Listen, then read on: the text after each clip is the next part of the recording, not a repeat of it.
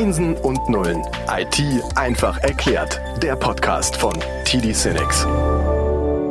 Herzlich willkommen zum Podcast Einsen und Nullen IT einfach erklärt. Das ist der Podcast von TD Cinex. Wir suchen uns verschiedene Schwerpunkte aus. Heute sind wir in der zweiten Episode von insgesamt drei mit dem Schwerpunktthema Power Plattform. Präsentiert wird das Ganze von Microsoft und mit dabei sind, wie in der ersten Episode auch, Volker Fendt von Microsoft, Christian Hahn von Digital Hoch 4 und Gunther Stengel von TD Cinex. In der letzten Episode haben wir schon gesagt, dass Christian und Gunther sich vorstellen. Wir haben immer nur Zeit für eine Person pro Episode. Christian, wer bist du? Hallo, mein Name ist Christian Hahn. Ich bin Gründer, Geschäftsführer der Digital 4 Beratungsgesellschaft in Düsseldorf die ich gegründet habe, um Kunden im deutschen Mittelstand bei Digitalisierung an die Hand zu nehmen. Vorher war ich auch mal zwölf Jahre bei Microsoft und da habe ich tatsächlich die Power-Plattform kennengelernt und äh, ja, seit 2017 auch ein bisschen lieben gelernt, wenn ich so ehrlich sein darf. Okay, wenn du sagst, du berätst den Mittelstand im Punkto Digitalisierung, wie ist so dein Gefühl? Gut, mittel, schlecht? Ja, natürlich haben wir in Deutschland doch äh, oft die rote Laterne und äh, wenn ich in Unternehmen reinkomme und dort digitalisieren möchte, dann treffe ich oft auf eine IT-Abteilung, wo es dann heißt, naja gut, wir sind überlastet, 120 Prozent ausgelastet, haben keinen Raum mehr für Innovation. Und genau da kann natürlich dann die Power-Plattform mit diesem Ansatz, über die Fachabteilungen zu gehen und die IT äh, zu entlasten, natürlich auch ein sehr guter Ausweg sein. Okay, das heißt, Unternehmen wollen oder müssen, weil draußen irgendwas passiert, die Umwelt verändert sich. Äh, was sind da so die drängendsten Punkte? Gibt es da etwas, wo du sagst, ja, das betrifft alle oder äh, das ist so ein Beispiel, das ist stellvertretend für ganz, ganz viele da draußen? Ja, lass mich vielleicht ein Beispiel bringen aus den letzten Jahren. Äh, dort hatte ich ein Unternehmen, ultrafrische äh, Lebensmittelprodukte die im Supermarkt eingekauft werden konnten. Dann kam ein großer Lockdown und plötzlich war dieses Geschäftsmodell von heute auf morgen in Frage gestellt. Und äh, dort haben wir dann gemeinsam mit den Fachanwendern eine Power-App gebaut, die aus drei Perspektiven funktioniert hat. Äh, das Operations-Team sah, wo Bestellungen von Kunden kamen. Die einzelnen Shops in den Supermärkten bekamen Aufträge, Sushi zu fertigen und das Ganze ist dann über eine sogenannte Fahrer-App tatsächlich durch das Personal zur letzten Meile zum Kunden gebracht worden. Weil, stellen wir uns vor, dieser Lockdown hätte dazu geführt, dass die Menschen im Supermarkt das Produkt nicht mehr kaufen können. Da musst du dich in kürzester Zeit einfach komplett neu erfinden. Und das Ganze ging wirklich in wenigen Tagen vom, von der Idee bis zum lauffähigen System. Und das hättest du mit einem traditionellen Softwareansatz einfach nicht geschafft. Ja, da hätte man also Monate vielleicht äh, mit äh, vielleicht nochmal Störungen oder neuen Erkenntnissen, das müssen wir auch mal anders machen oder oder äh, und hier innerhalb von wenigen Tagen. Okay, also äh, ein Beispiel, wie man die Power-Plattform nutzen kann. Ähm, wenn wir dieses Beispiel nehmen und jetzt Lockdowns uns wegdenken und hoffen, dass die nie wieder kommen, ähm, was sind so die aktuellen Herausforderungen in den Unternehmen, mit denen du zusammenarbeitest? Natürlich der Fachkräftemangel. Und wenn ich das höre, wir suchen Mitarbeiter, wir können nicht innovativ unsere Geschäftsprozesse erweitern oder neu erfinden, muss ich immer schmunzeln, weil ich ja doch dann in den Digitalisierungsberatungen oft sehe, da wird unheimlich viel repetitiv gemacht, manuell gemacht, fehlerträchtig gemacht. Und wenn jedes deutsche Unternehmen erstmal die eigenen Mitarbeitenden entlasten würde durch solche Tools wie die Power-Plattform, dass sie die wirklich wesentlichen geschäftsrelevanten Tätigkeiten äh, ausüben können, dann hätten wir gar keinen Fachkräftemangel. Okay, das ist das ist ein Statement. okay, äh, da, äh, du wirst einen Shitstorm bei LinkedIn und Twitter bekommen dafür. Oder die Leute sagen, hm, interessanter Gedanke, kann ich mal drüber nachdenken. Ne? Also äh, diese Entlastung ähm, führt ja dazu, dass neuer Raum sich öffnet, mhm. äh, beziehungsweise weniger Menschen die gleiche Arbeit machen, weil der andere Kram jetzt von einer Technik übernommen wird. Äh, und auf der anderen Seite hat man dann auch Raum theoretisch für Innovation. Nämlich, ne, wenn wir was Neues kreieren wollen, brauchen wir auch Zeit und Raum, um in die Kreation zu gehen. Ne? Also es ist ja, das ist ja quasi zwei Seiten der Medaille, die da drin stecken.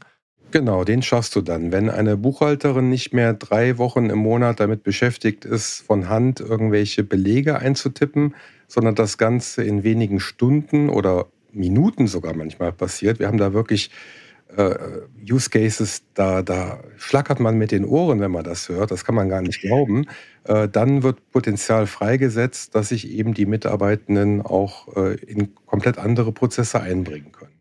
Ja, aber jetzt nur mal, also ich versuche jetzt so ein bisschen der Miesepeter zu sein. Ne? Ich bin auch schon seit ein paar Jahren, jetzt fast seit zehn in dieser Welt unterwegs und das ist ja nichts Neues. Ne? Also das an sich ist das doch alles selbsterklärend, dass die Unternehmen merken, oh oh, ne, wir müssen die Menschen entlasten, um diese beiden Seiten der Medaille wirklich gedeihen zu lassen. Ähm, ist das nicht selbsterklärend oder ist das in der, in der Praxis dann doch nicht so zu finden, wie man oder ich jetzt glauben würde? Ich glaube, wir müssen einfach gut funktionierende Use Cases, die sogenannten Low-Hanging Fruits, einfach in die Unternehmen transportieren, das einmal erlebbar machen und natürlich auch eine Menge Einwände und Bedenken aus dem Weg räumen, weil so ticken wir Deutschen ja oft, dass wir weniger die Chancen und Möglichkeiten, sondern eher die Risiken und Nebenwirkungen sehen.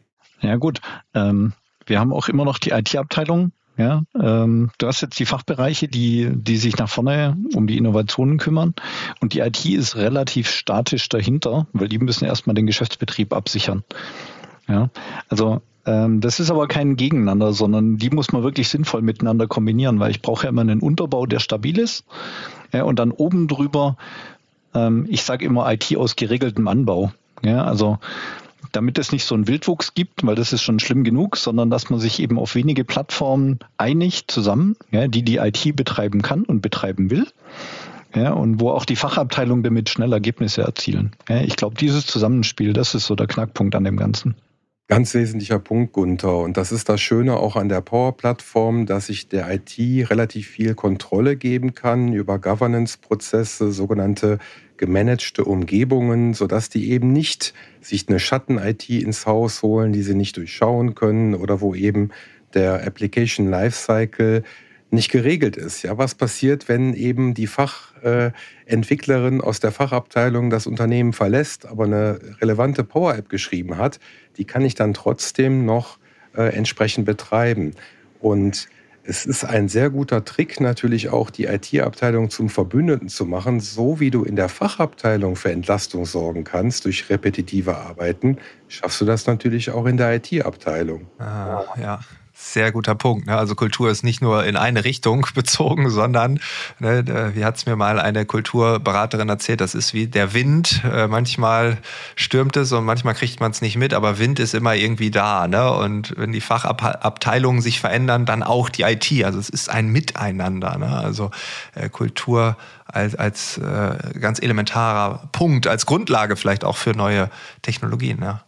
Ja, auf jeden Fall. Ich denke, die Menschen müssen mitgenommen werden, wie in jedem Change Management Projekt. Die müssen begeistert werden.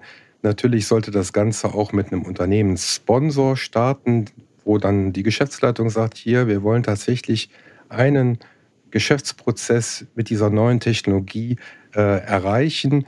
Und wenn man dann ganz simpel anfängt mit einem Beispiel, was wirklich jeder ver versteht, zum Beispiel einer Raumbuchungs-App, die du dann auf deinem Handy ad hoc auch in Situationen, wo du sagst, ich brauche jetzt einen Meetingraum.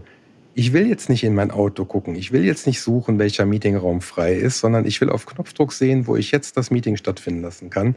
Wenn du das möglich machst, dann hast du schon mal diesen Aha-Effekt. Und äh, wenn man dann sieht, dass Microsoft äh, bei diesen sogenannten Canvas-Apps, die wie so eine Leinwand durch Klicken äh, leicht erweiterbar sind, ganz, ganz tolle Vorlagen hat, die du für deinen Use Case anwenden kannst, dann wird ein Schuh draus. Vielleicht noch ein Zusatzgedanke ähm, aus meiner Sicht dazu. Softwareentwicklung kann auch Spaß machen für Nichtentwickler. Und wenn du genau den, denen, die eigentlich die Prozesse kennen, die in den Fachabteilungen arbeiten, die wissen ja, wo die Schmerzpunkte sind, die sie gerne weghaben würden. Wenn du denen mal die Idee gibst zu sagen, dann mal mal kurz auf eine Serviette auf, wie deine App aussehen könnte, dann nimmst du ein Handy, fotografierst diese Serviette und hast 30 Sekunden später die App in der Hand in der ersten Version. Dann wird klar, warum Softwareentwicklung außerhalb der IT auch Spaß machen kann sehr schnell gehen kann und wirklich Entlastung schafft ja, und damit die IT frei macht für wirklich elementare Aufgaben. Die Power-Plattform ist Enterprise Grade. Ja, also alle Themen, die ich wirklich regeln muss, Governance, Versionierung, Zugriff, technische, also technische Sicherheit beim Zugriff auf bestimmte Daten und so weiter, das ist komplett in die Plattform integriert. Das sind typische Basis-IT-Aufgaben. Das heißt, der Vorteil, einer der Vorteile ist, dass ich wirklich die Anwender, die am besten wissen, wo der Schuh drückt. was kann ich tun? Wo fehlt was? Wo kann ich was verbessern? Die können sich genau um diese Sachen kümmern und müssen jetzt nicht mehr der IT erst erklären, was sie brauchen, bevor sie es haben können. Das mag nicht perfekt sein. Das ist dieser No-Code-Ansatz, ja, wo ich mal schnell was machen kann. Das kann ja dann jemand in der zweiten oder dritten Stufe, ja, da zeige ich, schau nochmal virtuell zum Christian rüber, das kann ich dann immer noch hübsch und perfekt machen. Ja, aber ich muss eben nicht Wochen oder gar Monate investieren, bevor ich was Perfektes habe, bevor ich loslegen kann. Also ein gigantischer Vorteil, dass ich Geschwindigkeit in diese Grauzonen mhm. reinbringen kann, wo irgendwas wird. Ja. Genau, und wenn du dann mit so einem Tool, was jeder versteht, wie dem Raumbuchungstool angefangen hast, dann kommen natürlich auch die Ideen. Und ich kann mich sehr lebhaft an ein Beispiel erinnern, da war eine Anwenderin aus der Administration, die immer Preislisten-Updates gemacht hat. Die musste für alle Fachhändler die Excel-Preislisten ändern und das war Konzentrationsarbeit für drei Wochen. Und mit Power Automate haben wir ihr dann einen Weg gezeigt, wie sie das Ganze in ja, weniger als fünf Minuten äh, absolvieren konnte. Und ich kann mich an dieses Meeting, wo das vorgestellt worden ist, erinnern. Sie war sehr stolz. Die ganzen Kollegen, Kolleginnen die haben geguckt nach dem Motto, das kann ja jetzt nicht wahr sein, das hat doch sonst immer drei Wochen gedauert. Und wenn du dann so ein Beispiel nimmst, das vielleicht auch aufbereitest fürs Intranet im Unternehmen, nach dem Motto, guck mal, was wir geschafft haben, was ich geschafft habe, obwohl ich keine Programmiererin bin, dann äh, entsteht auch so ein, ja, ein, ein, ein gewisser Reiz für die anderen, dass sie sagen, in meiner Abteilung gibt es sowas auch und ich will dort auch tätig werden. Und äh, Microsoft hat da sehr schön so diese typischen Geschäftsprozesse auch gebündelt und liefert dann auch Ideen und ein Framework mit, wo man sagen kann, wenn ich sowas habe wie Inspektion, Maschineninspektion oder wenn ich Genehmigungsprozesse habe, dann kann ich die mit der Power-Plattform sehr, sehr schön bedienen. Und aus einem oder zwei Anfangserfolgen wird dann später eine Lawine durchs ganze Unternehmen und ja, dann kann das Ganze richtig attraktiv werden. Äh, du hast äh, vor ein paar Minuten mal den Begriff Low Hanging Fruits genannt. Ne? Also die Früchte, die tief hängen, die können wir einfach abpflücken. Und die führen dazu, dass man sieht, wow, wie einfach das geht. No-Code-Ansatz, Low-Code-Ansatz. Wir haben in der ersten Episode ja auch schon darüber gesprochen. Und das verändert ja schon Kultur, dass wir sehen, wow, das ist jetzt gar nicht hier so ein Dreijahresprojekt und dann haben wir ein Raumbuchungstool, sondern klick, klick, klick, zwei Tage später haben es alle. Und das dann zu zeigen über ein internes Testimonial-Video, wie du es jetzt gerade beschrieben hast, dann, hey, schaut mal hier, die aus der Fachabteilung, die haben jetzt gesehen, dass das geht, ne? aber wir sollen es ja alle wahrnehmen und dadurch verändert man die Kultur, ja, aber auch gleichzeitig die Innovationsbereitschaft, glaube ich, weil man einfach sieht, wow, das geht da, wir haben zwar nicht diesen Kontext, aber wir haben das und das Problem und das kann man doch so ähnlich lösen. Und dann kommt, wie du sagst, ne, dieses, diese, die, die, diese Lawine ins Rollen. Dann merkt man, ah, okay, hier kann man richtig was bewegen. Finde ich total interessant. Also so ein internes Testimonial-Video, ähm, so ein internes äh, Implementierungs-YouTube oder wie man es auch, also da kann man ja, das kann man ja auch feiern, ne? wie man, wie man dann Stück für Stück die Arbeit besser gemacht hat und äh, Dinge drei Wochen einzutippen, ja, man ist am Ende stolz drauf, aber wenn man sagt, ey, du kannst doch innerhalb von fünf Minuten das und dann, du hast ja trotzdem noch Arbeit. Es sind ja noch andere Dinge, die du einfach drei Wochen nicht machen konntest, weil du dich drei Wochen hierauf konzentrieren musstest. Das will ja niemand. Also ich glaube, die meisten Menschen sind froh, wenn dieses drei Wochen von A nach B übertragen erspart wird. Das kann man auch nochmal ganz dick hier unterstreichen. Ich glaube, das ist sogar einer der wichtigsten Punkte, den du jetzt gerade angesprochen hast, Frank. Und zwar IT ist bei uns hier in Deutschland immer nur uncool, also teuer, statisch, überhaupt nicht sexy. Ja, und diese Emotionalität, ja. dass IT auf einmal Spaß macht, auch wie das Frau Volker vorhin gesagt hat, Programmieren kann Spaß machen mhm. und Sachen entwickeln und so. Ähm, das ist eigentlich genau der Punkt, den müssen wir finden und den müssen wir auch weiterentwickeln. Ja, ähm, wir gucken uns dann äh, auch später noch mal ein bisschen an die finanzielle Seite, aber dieses kulturelle, dieses emotionale, das ist ganz, ganz wichtig, damit das Ganze funktioniert. Und das Schöne ist, dass Microsoft das auch wirklich äh, sehr ausführlich ähm, dokumentiert und mit einem Adaption Framework auch ja eigentlich Leitplanken an die Hand gibt, wie man das in der Organisation auch wirklich am besten hinbekommt.